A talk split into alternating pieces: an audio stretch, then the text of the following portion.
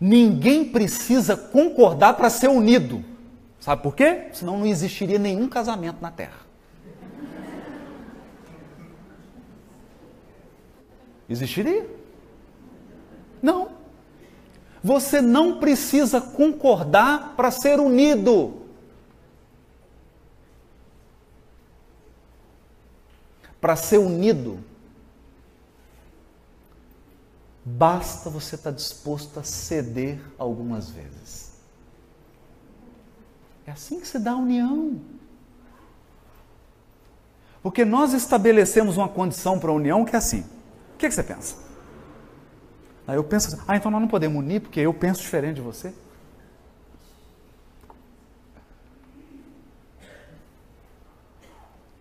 Então você vai abandonar seu filho de cinco anos porque ele não pensa como você?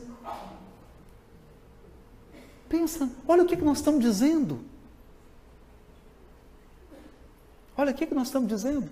E hoje a gente assiste o movimento espírita se fraturando em facções.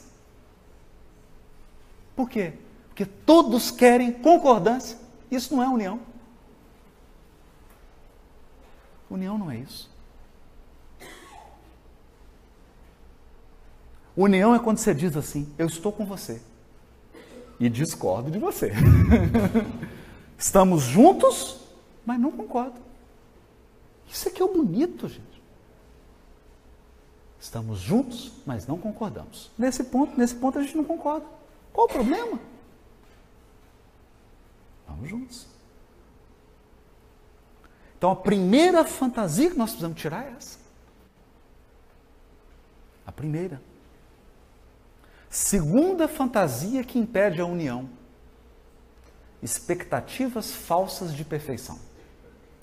Se você esperar para fazer o evento perfeito, nunca você vai fazer. Nunca porque seres humanos imperfeitos não realizam obras perfeitas. Então nós temos que entender, como caminhando agora para o fim, que eu vou sentar ali e vou falar assim: essa palestra podia ser melhor. Graças a Deus. Porque se eu tivesse a pretensão de vir aqui fazer a, a melhor palestra, eu nunca faria. Nunca faria. O importante é cooperar, é realizar. União não pede, não pede perfeição e nem pede concordância. Segundo, unificação não é uniforme.